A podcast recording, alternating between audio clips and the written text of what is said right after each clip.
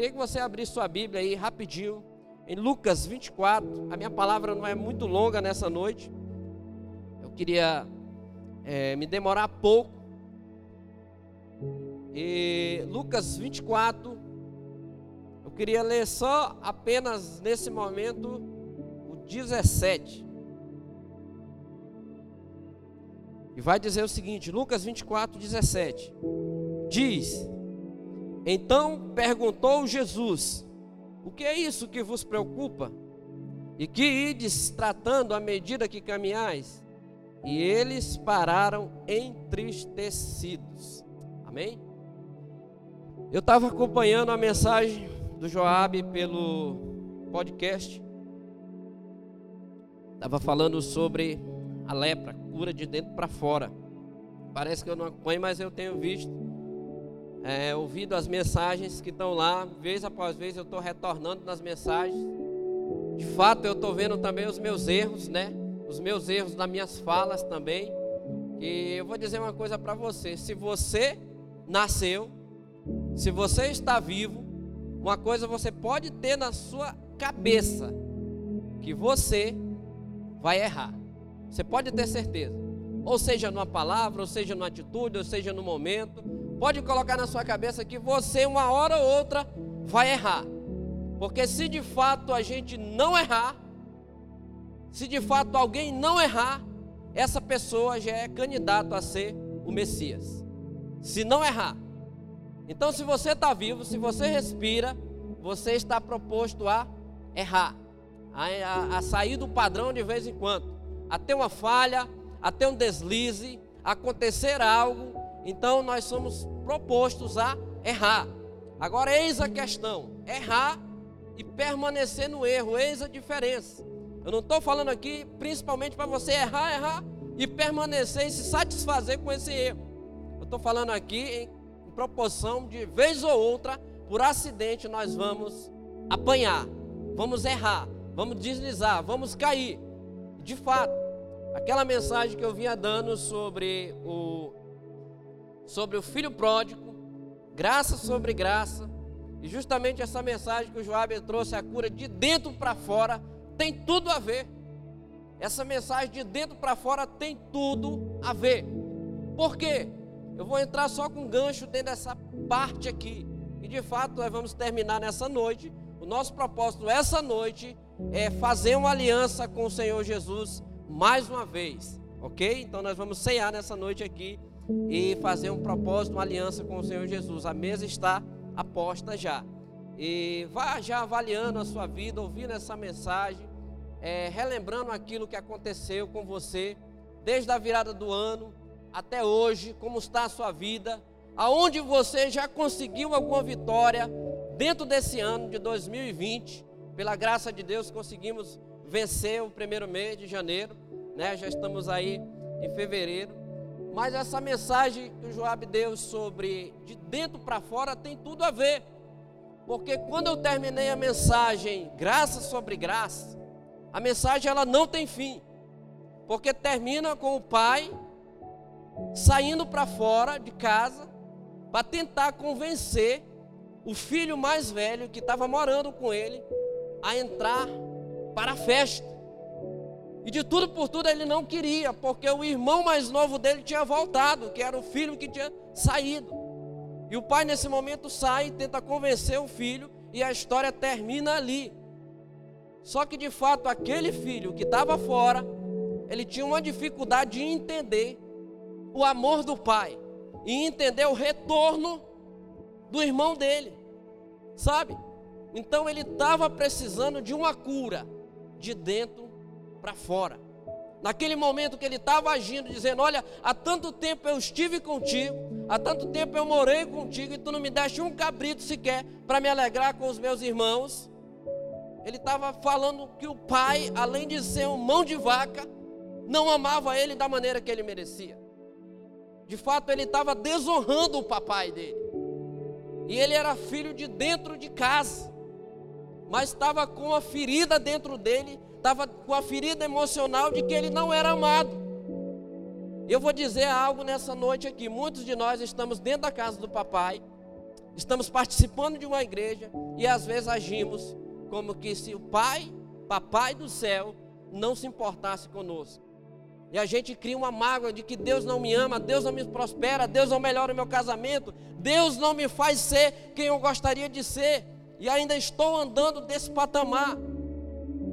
Sabe, queridos, que muito me chama a atenção nesse texto que eu li aqui e vou continuar lendo, só pegando o gancho daquilo que o Joab pregou semana passada, de dentro para fora, quando aquele filho chega, ele está com esse problema dentro do coração dele,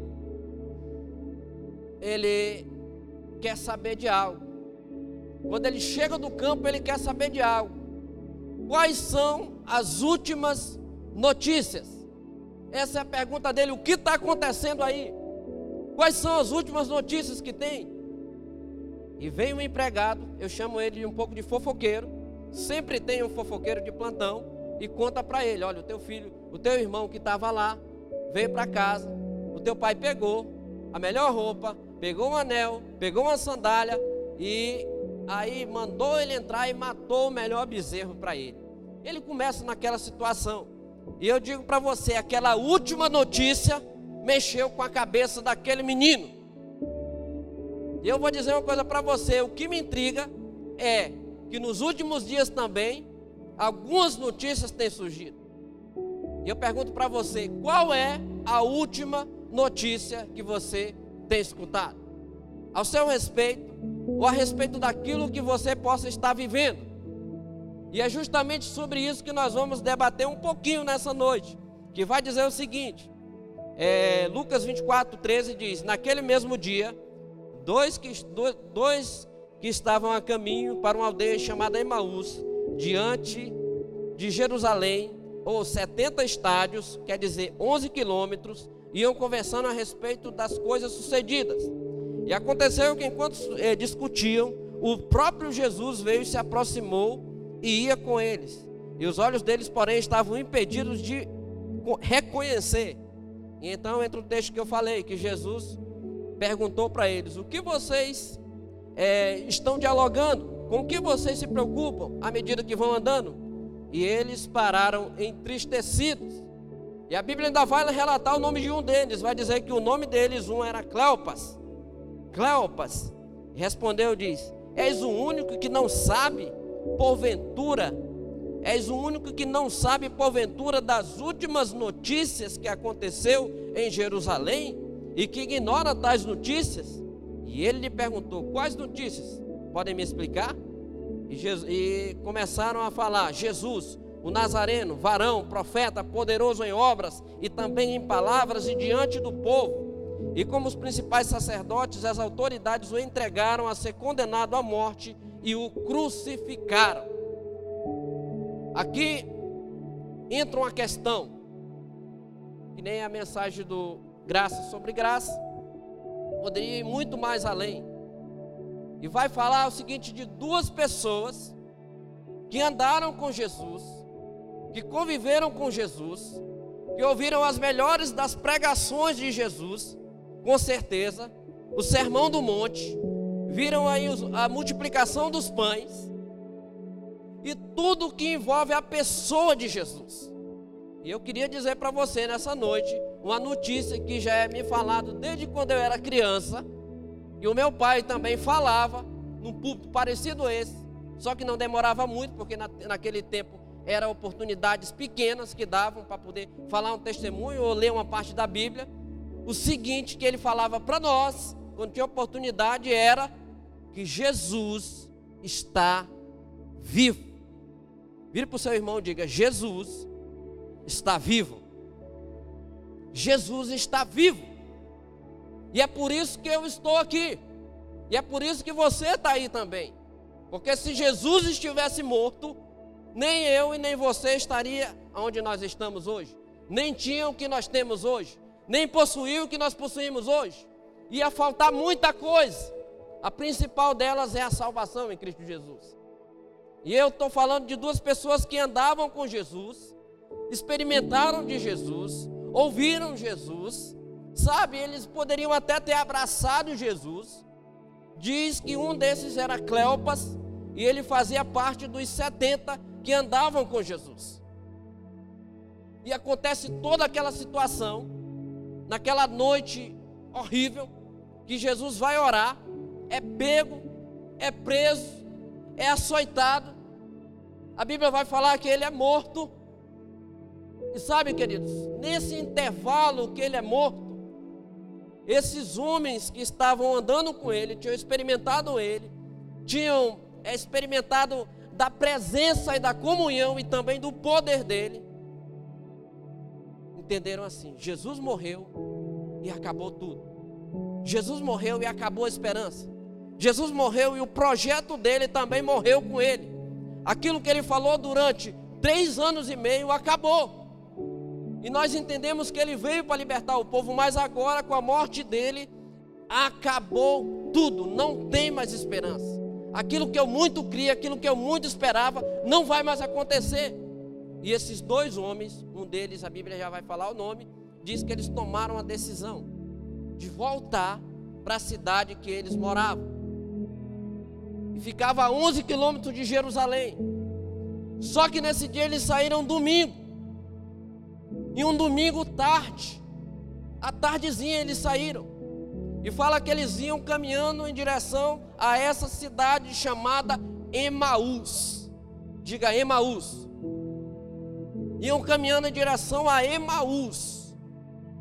Emaús significa retroceder. Emaús significa voltar atrás.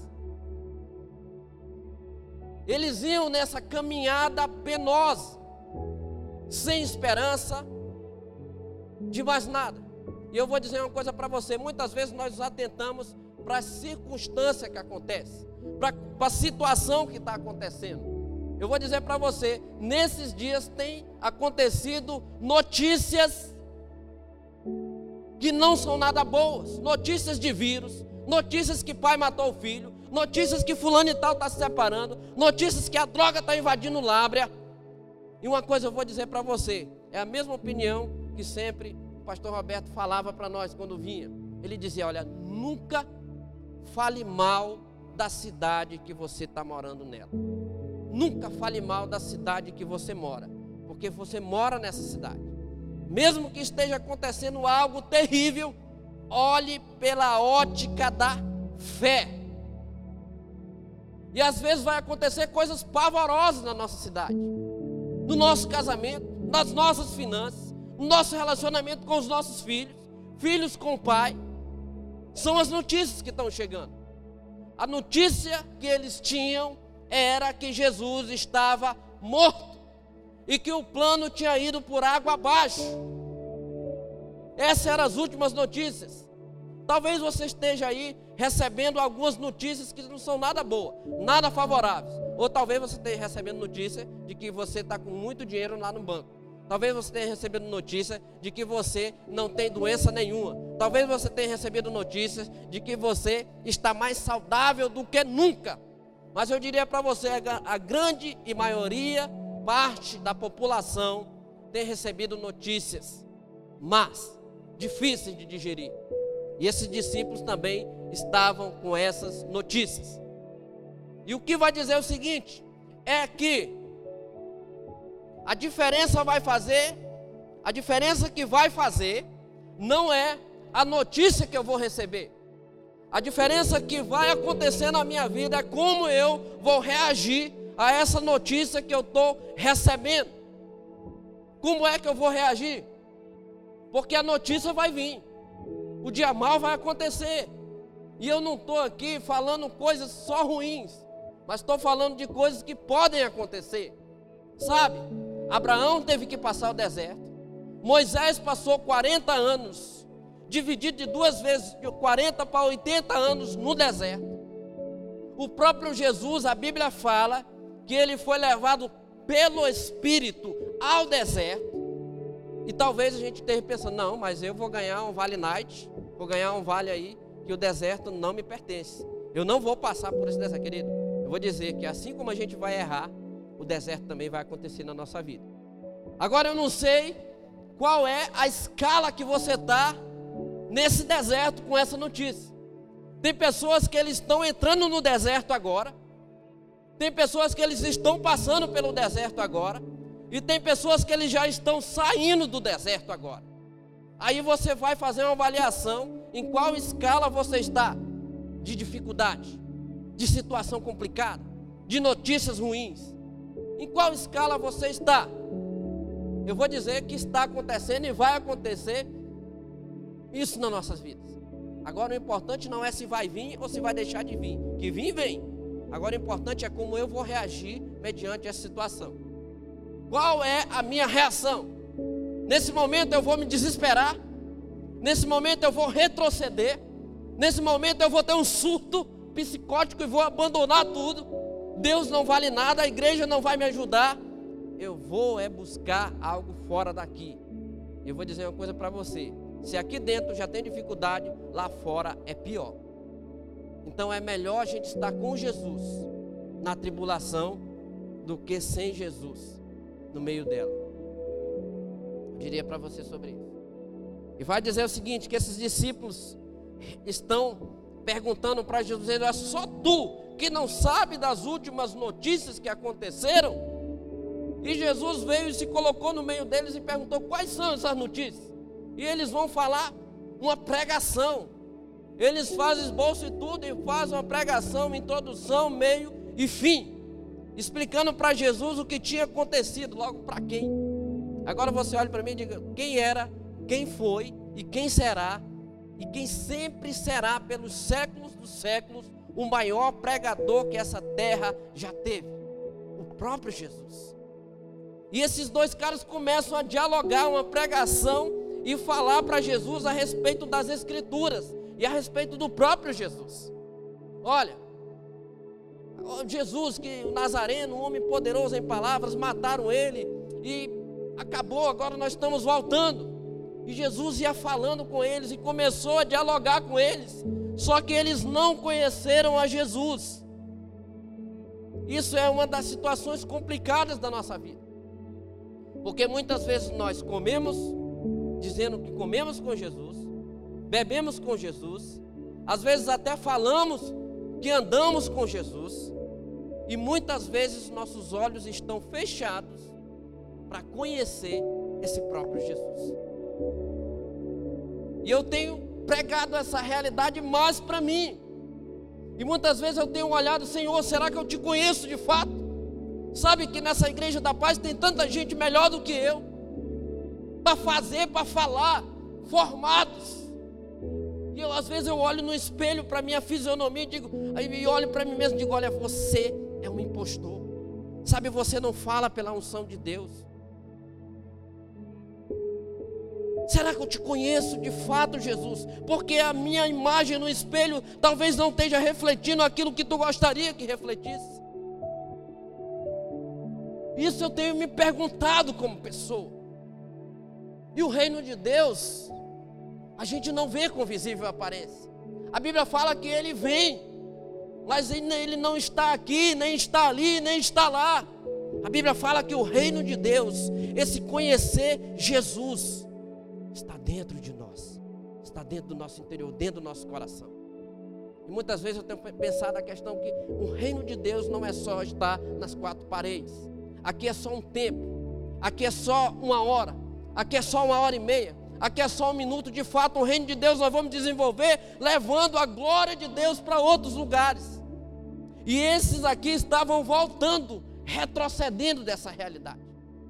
Outra coisa que a gente vai entender é que o importante não é o que fizeram comigo, mas o importante é que eu, o que, que eu vou fazer com o que fizeram comigo. Isso entra a palavra graça. Você sabe o que aconteceu com Jesus mais do que eu. Vem em filmes, vem em teatros, em todas as páginas aí, se você quiser ver, do Facebook, do Instagram, tá tudo lá. O que aconteceu com Jesus. Mas o importante de ele como Senhor e Rei, ele fez ao contrário do que fizeram com ele. A reação dele foi ao contrário, e muitas vezes a gente pensa assim: não, mas eu vou fazer o que fizeram comigo. O importante não é o que fizeram, é como eu vou responder aquilo que fizeram comigo. E vai adiante eles dizendo. E vai adiante eles falaram: Ora, nós esperamos que fosse ele que havia de redimir Israel. Depois de tudo isso, e já ter acontecido ao terceiro dia, tais coisas sucederam. É verdade que também algumas mulheres que estavam conosco, estavam lá, nos surpreenderam tendo dito é, que foram ao túmulo de madrugada e não acharam o corpo. E voltando, disseram terem tido uma visão de anjos, os quais afirmaram que ele está vivo.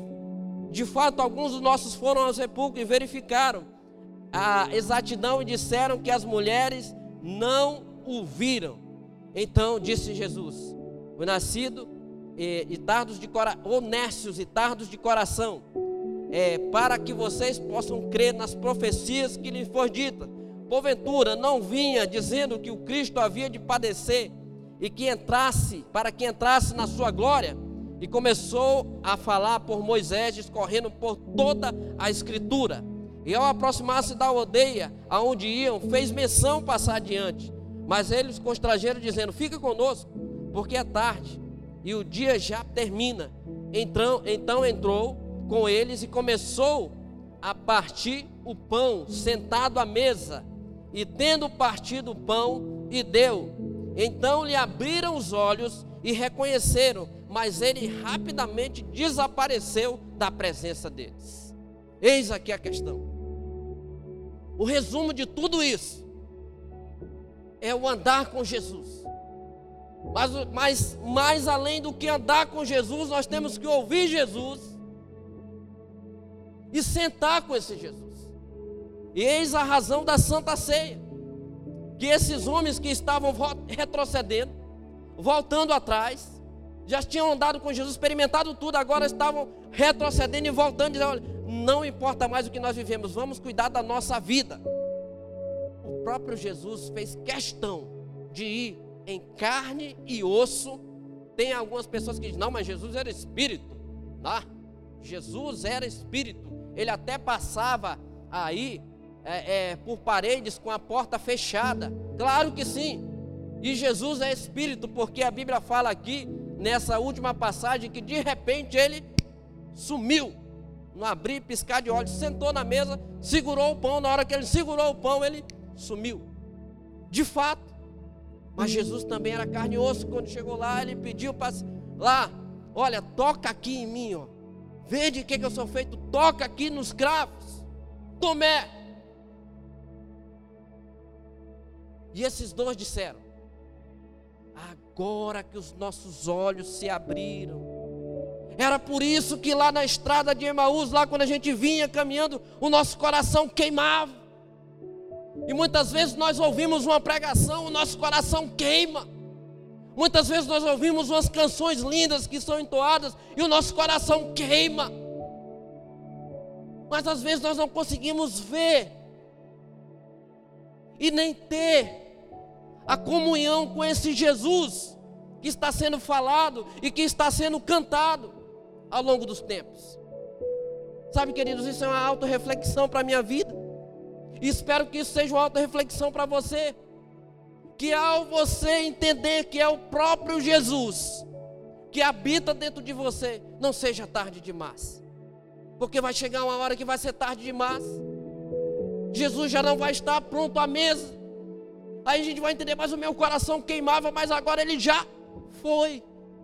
Eu poderia ter muito mais tempo com ele, eu poderia ter aproveitado com ele, ter adorado mais, ter amado mais ter me entregado mais pela obra e pela causa de Cristo. Poderia ter feito isso, mas passou o tempo, nós não aproveitamos, mas tivemos a chance de fazê-lo, andando e ouvindo. Sabe, queridos, uma das coisas que eu escrevi aqui, eu nem olhei esse, agora que eu estou entrando nele, e diz o seguinte: vai dizer que Jesus, Ele é a palavra viva, e Ele mesmo falou dele próprio, da ressurreição.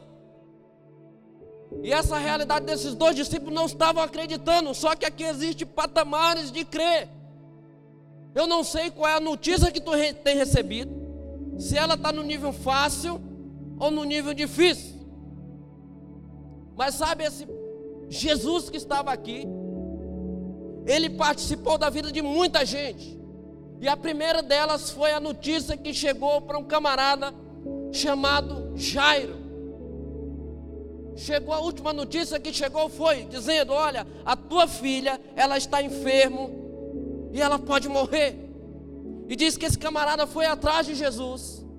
E quando trouxe Jesus, chegou lá, a filha dele já estava morta, deitada em cima de uma cama. E a Bíblia fala que ela estava como se estivesse dormindo. Eis o nível fácil, né? Easy para Jesus. Jesus chega lá, ora naquela menina, ela tinha acabado de morrer, ora naquela menina, e a Bíblia fala que ela estava como se estivesse dormindo, ora nela e ela ressuscita, e manda trazer água para ela. A notícia que chegou foi que ela tinha morrido, mas teve jeito, para Jesus tem jeito. Eu não sei se a sua notícia é que o seu casamento não dá mais. Eu não sei se a última notícia que chegou para você é que a droga está acabando com a sua vida. Eu não sei se a última notícia que chegou para você é aquela que você não tem mais como pagar o banco. Mas eu vou dizer para você que tem jeito. Para Jesus tem jeito. Ele é mestre em recuperar aquilo que está quebrado. Estava no nível fácil. Para Jesus estava fácil. Mas eis que chega outra informação. Dessa vez para a viúva de Naim. E a Bíblia fala que dessa vez ela não tinha morrido, ele não tinha morrido e não estava há pouco tempo de morto. A Bíblia fala que o menino tinha morrido, já era outro caso, já estava dentro de um caixão. E a Bíblia fala que eles iam para um cortejo fúnebre na direção do cemitério. Essa foi a notícia que chegou: teu filho morreu, não tem mais jeito, está dentro do caixão, vamos levar para o cemitério. E vão andando, e vão andando, e vão andando. Só, queridos, o que aquela mulher não esperava era que o Senhor da vida ia parar aquele cortejo fúnebre. Ali ia mudar a história daquela mulher. Já era um pouco mais difícil porque já fazia horas que ele estava morto. Já fazia até dias que ele estava morto porque já iam enterrar. E se encontra aquela turma que ia para o cemitério com Jesus. E a Bíblia fala que Jesus, dessa última notícia, ele chega e diz, e toca naquele caixão e manda o menino: levanta-te. Sabe, queridos, o menino, na hora, ele se levanta daquele caixão. E a última notícia de choro se transforma em alegria na vida daquela mulher. Se transforma em alegria. Eis outra notícia. Essa era a última que chegou para o próprio Jesus, dizendo: Olha, Jesus, o teu amigo a quem tu tanto amas está enfermo. Lázaro, tu podes ir e orar nele. E a Bíblia diz que Jesus se demorou. Se demorou. Se demorou. Se demorou. E de repente chega a última notícia para Jesus. E diz: Olha, Jesus, Lázaro morreu. E a Bíblia fala que Jesus chorou. Como um homem ele chorou. E esse não era só uma pessoa que estava deitada em cima da cama. Essa última notícia não era só de um que ia a caminho do cemitério. Essa última notícia ela era mais complicada, porque a Bíblia fala que já fazia quatro dias e já estava podre, fedendo. Essa era a mais complicada de todas as notícias. Eu não sei, querido. Você conhece a história assim como eu. Eu não sei como está a tua vida. E eu repito de novo, é repetição de novo. Sabe, queridos, a última notícia não é a que te deram. A última notícia, quem vai te dar é o próprio Jesus. Que ele chegou diante daquela multidão e disse: Olha, tirai a pedra. Levantou a mão para o céu e deu graças ao Pai, e orou ao Pai, e chamou o morto que já fazia quatro dias que estava lá dentro. Lázaro, vem para fora. A última notícia foi que já está podre, mas eu digo para você que você está vivo e limpo para a glória de Deus. E a Bíblia fala que de repente lá vem um morto andando todo ninhado, correm, tiram as ataduras daquele morto, e agora já não é mais uma notícia de tristeza também agora se transformou em admiração e deram glórias a Ele, porque aquele que morreu está vivo.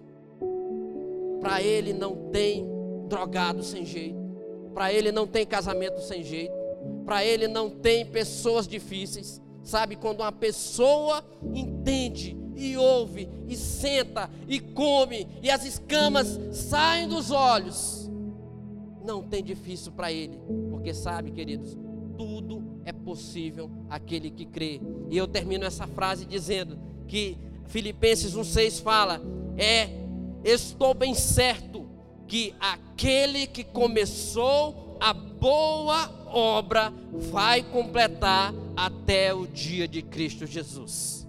Eu não sei por que você está passando. Eu não sei qual é a dificuldade que você está sentindo. Deus não está com marcação em você. Deus não está te machucando à toa. Você não está passando no deserto sozinho. Eu vou dizer para você, isso é um tempo. E sabe, queridos, por mais que você esteja aí morto, por mais que você esteja aí doente, por mais que você esteja aí numa dificuldade financeira, sabe, o meu Jesus, ele é poderoso para te tirar, para te ajudar, para te salvar, para te libertar de todas essas mazelas do mundo, porque ele é poderoso para fazer. Eu digo para você, esse Jesus quando os discípulos entenderam e, e, e, se lembraram que era ele, o nosso coração queimava, é ele, é o mestre, é ele, e voltaram lá e disseram: Olha, nós tivemos uma experiência com ele, e com certeza ele entrou naquela casa e disse: Olha, paz seja convosco. E quando eles viram ele, eles disseram: Olha, esse é quem tu és, e esse é aquele que você e eu, nós estamos aqui justamente por causa dele.